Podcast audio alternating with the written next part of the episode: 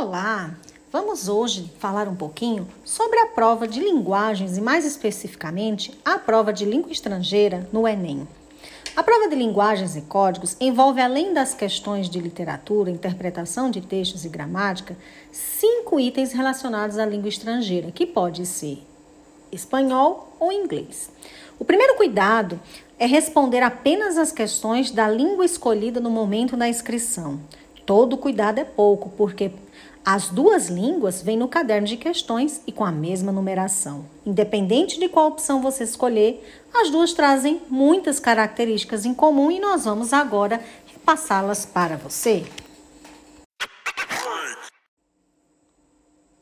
Na prática, podemos afirmar que será exigido muita interpretação de texto, gêneros textuais variados como reportagens, letras de música, charges e publicidade. Desta forma, na hora da prova, cuidado com os falsos cognatos, que são aquelas palavras normalmente de derivadas do latim, que aparecem em diferentes idiomas com ortografia semelhante e que têm, portanto, a mesma origem, mas que ao longo dos tempos acabaram adquirindo significados diferentes. Sempre lê o enunciado e as alternativas antes do texto. Muitas vezes, a questão pede a ideia ou o tema central do texto ou algum dado específico.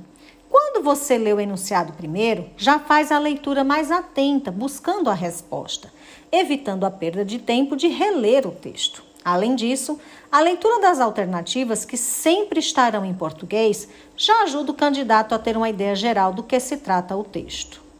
Procure utilizar técnicas de inglês, inglês instrumental para identificar certas palavras, especialmente se o seu vocabulário for básico e bem limitado. Uma boa estratégia é definir quais são as palavras-chave no texto e tentar deduzi-las pela ideia geral do mesmo. Conforme foi dito na dica anterior, uma boa olhada nas alternativas pode ajudar a traduzir tais palavras. Não se esqueça da estratégia de eliminação de alternativas, na qual você reduz a chance de erros e ganha tempo.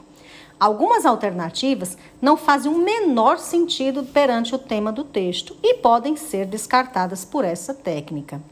Tenha em mente que, apesar de haverem apenas cinco questões de língua estrangeira no Enem, estes pontos são preciosos e podem fazer toda a diferença na disputa por uma vaga na universidade.